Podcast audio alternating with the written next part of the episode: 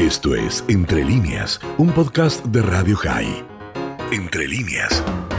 El 20 de abril de 1657, la ciudad de New Amsterdam, hoy conocida como New York, entonces bajo dominio neerlandés, concedió la libertad religiosa a los judíos. El hecho resultó por demás significativo, ya que atrajo, sedujo a muchos judíos sefardíes quienes venían huyendo de la ocupación portuguesa de las colonias holandesas en Brasil. La judería sefardí brasilera que arribó al nuevo destino, a New Amsterdam, venía de vivir una experiencia extraordinaria y singular.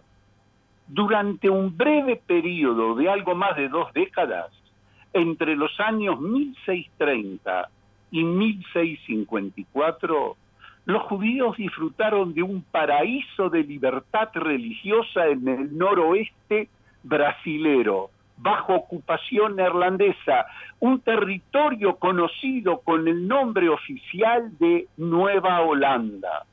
La vida de la judería bajo los neerlandeses fue totalmente diferente a lo conocido por ellos con anterioridad. La presencia judía en Brasil se remonta a la época del descubrimiento de América con el arribo de los llamados nuevos cristianos, eran conversos que llegaban por las persecuciones de la Iglesia Católica en la península ibérica. Para los judíos lusos, recibir en la colonia portuguesa más grande de ese entonces y lejos de la metrópoli europea, les permitía mantener algunas prácticas judías en la clandestinidad. A partir de la colonización neerlandesa de Pernambuco y del sector noreste del territorio brasilero, cuya capital era Recife, se llamaba en ese entonces Mauristad, se le permitió a muchos descendientes de los nuevos cristianos a volver al judaísmo en libertad, recuperar sus tradiciones y reorganizarse como comunidad. Varios de estos judíos que llegaban de los Países Bajos formaban parte de la East Indian Company, una empresa mercantil fundada en 1602 que tenía la mira puesta en la producción y comercio de azúcar y cuyo objetivo era acabar con el monopolio económico de España y Portugal. En Recife fueron alojados por familiares ya establecidos allí con anterioridad, pero rápidamente constituyeron su propia comunidad en la que pudieron profesar su religión en paz, dedicándose al comercio, la botánica y la ingeniería. Construyeron escuelas, sinagogas y un cementerio, contribuyendo al enriquecimiento de la vida cultural de la región. Allí fundaron, allí construyeron la primera sinagoga de América, Cal Sur Israel. Las estimaciones sobre el número de judíos que vivieron en Brasil durante el periodo de varían ampliamente entre 350 eh, y 1450 judíos. El número resulta por demás significativo si se considera que en la región vivían solamente unas 10.000 personas. La libertad de culto de los hebreos se fortaleció con el arribo del gobernante Mauricio de Nassau, un militar que gobernó la colonia neerlandesa en Recife entre los años 1637 y 1643. Nassau fue un gran humanista.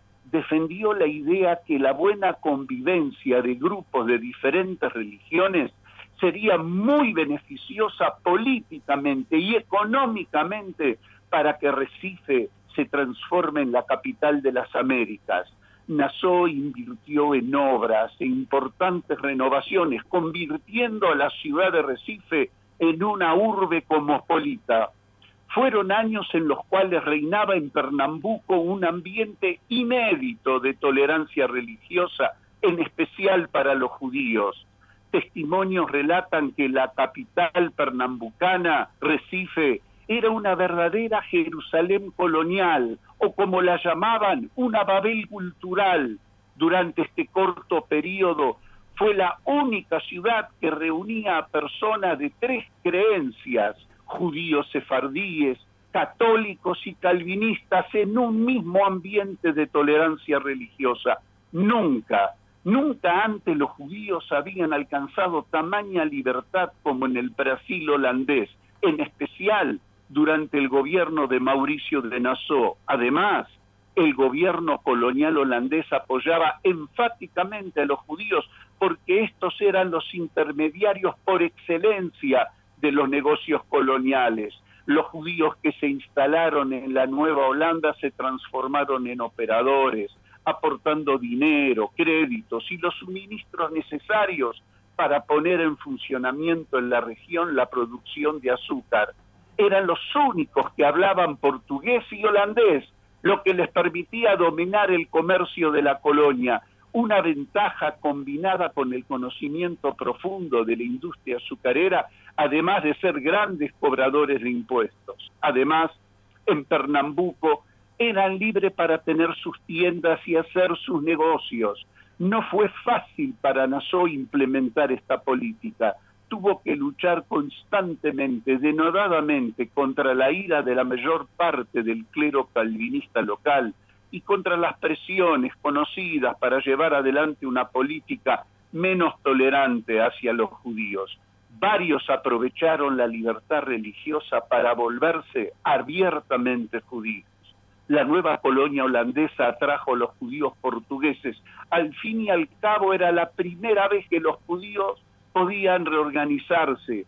Los conversos estaban separados por más de 100 años del judaísmo de sus abuelos. No sabían hebreo y solamente practicaban ciertos rituales domésticos.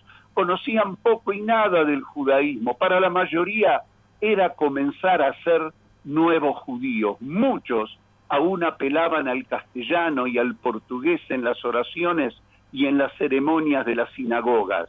Aunque Nassau fue muy querido y fue un gran gobernante, finalmente fue acusado de irregularidades administrativas y se vio obligado a regresar a Europa en 1644. Tras el final de su administración, más el famoso estallido de la llamada insurrección pernambucana que provocó la expulsión de los neerlandeses de Brasil por los portugueses, llegó a su fin la efímera presencia neerlandesa en Brasil. Los judíos que habían echado raíces en Brasil se encontraron con un ultimátum del nuevo gobernador portugués de la región, Francisco Barreto de Meneses, quien les dijo que debían irse en tres meses.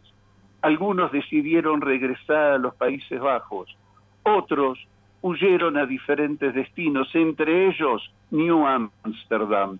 Con el fin de la ocupación neerlandesa en el noreste brasilero, llegó también el ocaso del breve y emblemático paraíso de libertad religiosa que disfrutaron los judíos en Brasil. Esto fue Entre líneas, un podcast de Radio High. Puedes seguir escuchando y compartiendo nuestro contenido en Spotify, nuestro portal radiohigh.com y nuestras redes sociales. Hasta la próxima.